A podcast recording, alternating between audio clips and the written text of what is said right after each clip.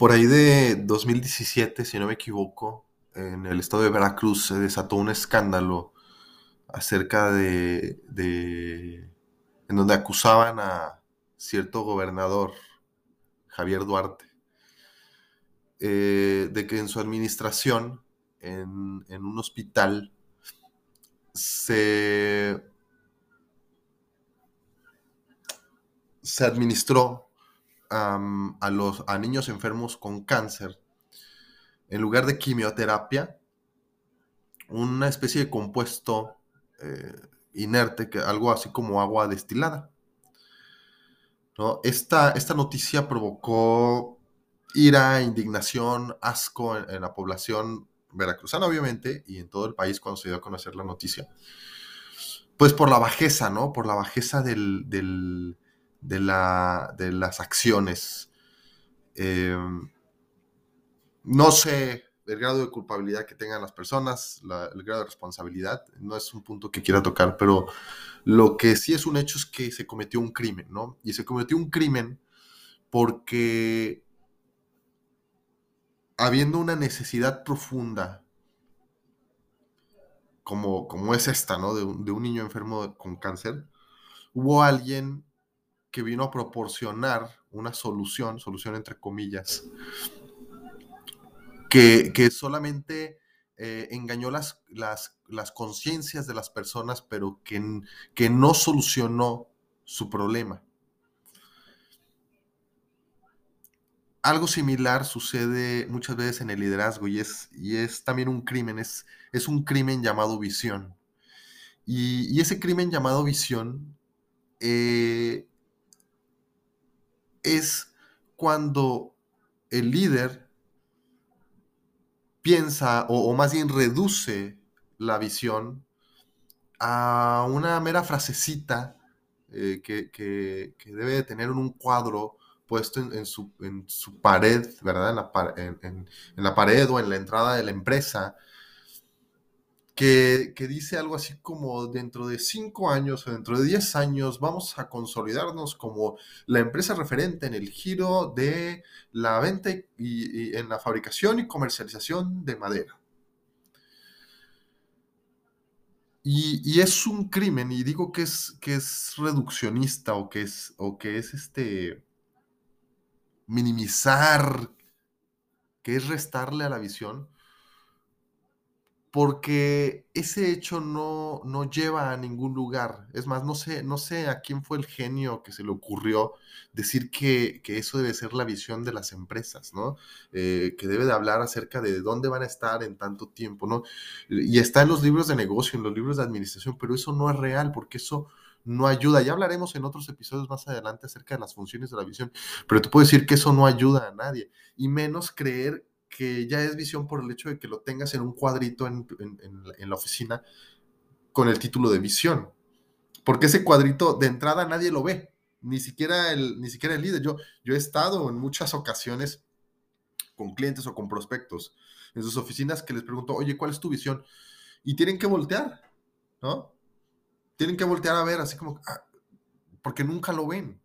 Y si, y si, y si lo ven, no lo recuerdan no lo recuerdan, vuelvo a lo mismo, ¿no? a muchos me han dicho, ay, pues me lo debería saber, ¿verdad? Y, lo dicen así en un tono de, de risa, ¿no? Como si fuera gracioso. Como si fuera motivo de, de risa que no sepas cuál es la visión que tiene tu organización. Y en los escasos casos de que, que, la, que la que lo recuerdan, que lo tienen memorizado, no lo entienden.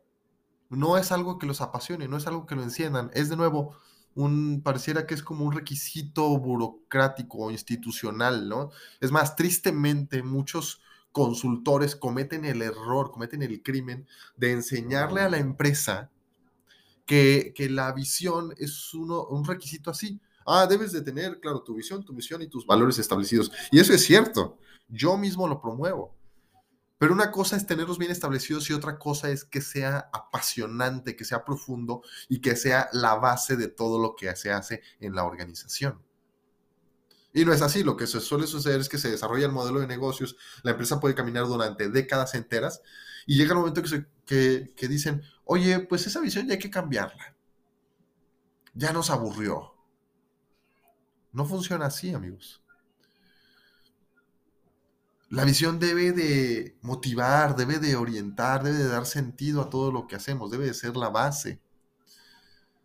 Sin ella estamos perdidos, estamos, estamos sujetos a, como decíamos en episodios anteriores, a convertirnos en, un simple grupo de personas haciendo cosas, al activismo, ¿no? a, la, a la monotonía, al hartazgo como si los desafíos que tienen las organizaciones día con día no fueran suficientemente desgastantes como para además agregarle una falta de sentido. Entonces, el crimen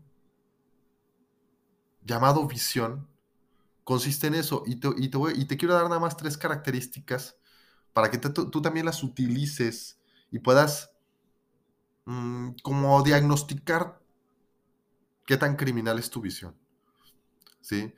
Hay, hay, tres características que cumplen la mayoría de las visiones y esta, estas no son características buenas, de hecho son malas. Es más, si tú tienes una de estas tres o las tres, debes de tener terrible temor porque entonces significa que tu organización no tiene una visión efectiva, no tiene una visión eficaz que los esté llevando a algún lugar. La primera característica que tienen las, las visiones criminales es que son visiones genéricas.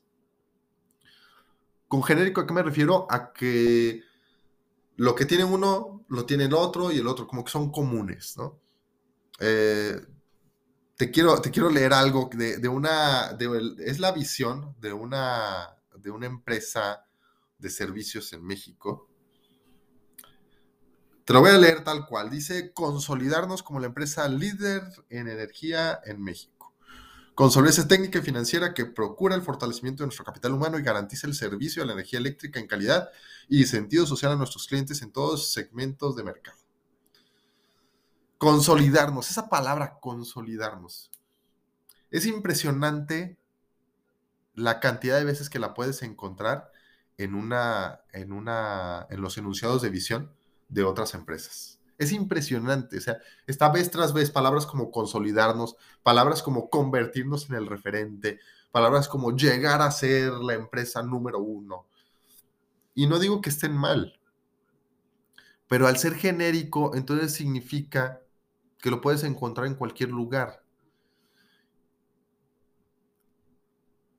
Y la realidad es que la visión debería generar un sentido de pertenencia con las personas porque quiere decir que vamos a ir a un punto al cual nadie más va a ir. Pero si es tan genérico, es entonces exactamente igual que yo esté participando en esta empresa o en la de enfrente o en la de allá. Y entonces mis motivos para pertenecer pues van a ser otros tan superficiales o tan materiales como pues el dinero, como pues, si aquí me, me pagas 10 y allá me dan 11, pues me voy para allá.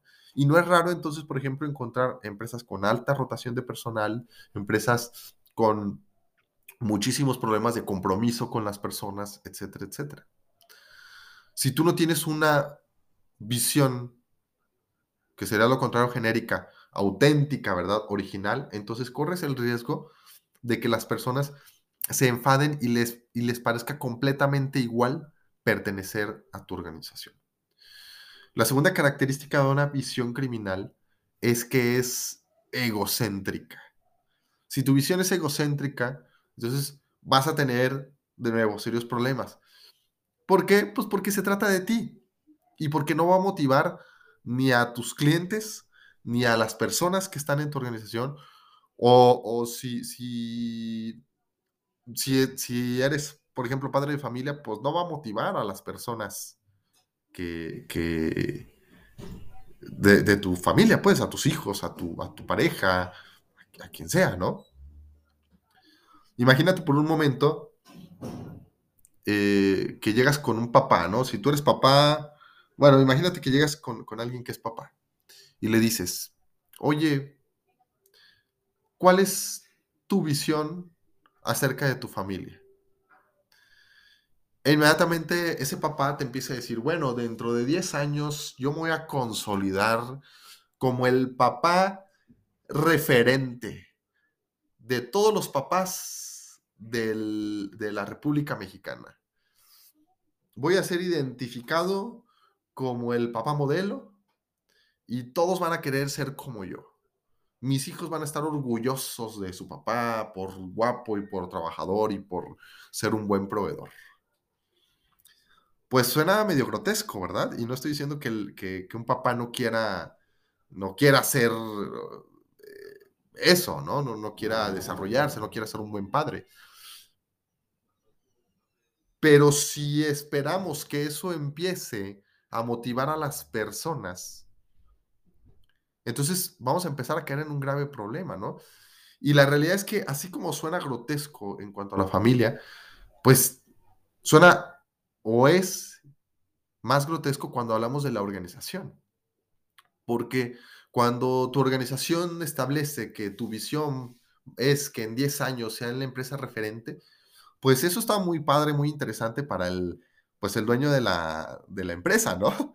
Eso está de lujo para el dueño de la empresa, a lo mejor para el director que, le pagan con base en las utilidades y a lo mejor para los vendedores que también pues les pagan por comisión.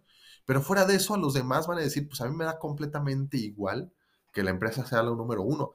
Obviamente sí hay, hay un sentido de pertenencia y de orgullo cuando dices, no, pues trabajo en la empresa, este, o sea, trabajo en Apple, ¿no? Trabajo en Google. Pero ni siquiera en esas empresas se genera un sentido de, pertenencia en sí mismo, por ser la empresa, por el hecho de ser la empresa referente, no, no es suficiente para generar el compromiso en las personas. Se necesita un sentido más profundo que solamente lo da una visión desinteresada, una visión enfocada en servir a las demás personas. Una visión enfocada en lograr algo grande que no tiene que ver con, nosotros mismos. Somos parte de eso más grande, pero no, tiene, no nosotros no somos el centro. Entonces puedes saber que tu visión es egocéntrica cuando tienes enunciados así, ¿no? Como convertirnos en el referente, consolidarnos. A nadie le importa. La realidad es que a nivel comercial a nadie le importas tú. A nadie le importa lo que tú ofreces, lo que tú haces. A todos les importa el problema que solucionas. Entonces, si esto es una realidad a nivel comercial, con mayores una realidad a nivel filosófico y de liderazgo. Si tu visión es egocéntrica, entonces necesitas hacer algo al respecto. Y por último, el tercer vicio del crimen llamado visión es que es una visión ambigua. La mayoría de las visiones usan de palabrerías raras, de, consolidarnos, de proporcionar las tecnologías y el ambiente y utilizan una serie de palabrerías tratando de sintetizar todas sus intenciones, pero que al final terminan por no decir nada y terminan por no ser claras para las personas. Recuerda que tu visión tiene, debe de tener el principal propósito de motivar a las personas con las que trabajas, a las personas con las que convives, de motivarlas y orientarlas. Pero cuando una visión no es clara, cuando lejos de eso es ambigua, es muy abstracta, entonces las personas no encuentran un lugar dentro de ella. Y entonces su mente se tiene que enfocar pues en actividades, en indicaciones y en instrucciones que tarde o temprano van a terminar por, enfadarlas. Y una de dos, o terminas por, eh, eh, termina todo en que las personas salen botadas del sistema, o peor aún, te consigues autómatas, personas que sí son constantes, pero que hacen las cosas por, por, eh, de una manera monótona, sin convicción. Y no puedes esperar ahí grandes resultados, no puedes esperar, esperar grandes desempeños. Puedes esperar a lo mejor un desempeño medianamente constante, pero mediocre. Podríamos pasar el tiempo hablando del, impacto y de las repercusiones de, la, de la visión. Pero lo que quiero que entiendas es que mientras no entendamos la visión en su correcta dimensión, entonces no podemos esperar que nuestro equipo crezca y que nuestros, nuestros resultados mejoren. Tenemos que examinar lo que estamos haciendo, la manera en la que estamos hablando y transmitiendo este mensaje o incluso si lo estamos haciendo. No caigas en el error, querido líder, de pensar que la visión es simple y sencillamente ese cuadrito en la pared, ¿no? O que es una meta interna. Necesitas tener metas internas de crecimiento. Pero la visión es eso. La visión, como ya lo decíamos, tiene que ver con una imagen mental clara acerca de las personas a las que estás sirviendo. Entonces te quiero dejar esa tarea y ese desafío. Pregúntate a quién estás sirviendo, pregúntate si lo estás haciendo de una manera genuina, si lo estás haciendo de una manera servicial, es decir, no, e, egocéntrica, y si lo estás haciendo, si lo estás planteando de una manera muy concreta, en donde las personas lo entiendan y se quieran sumar y quieran participar en ello. Si te gustó este, este podcast, te invito a que lo compartas con alguien a quien también le pueda servir. Nos vemos en el siguiente episodio.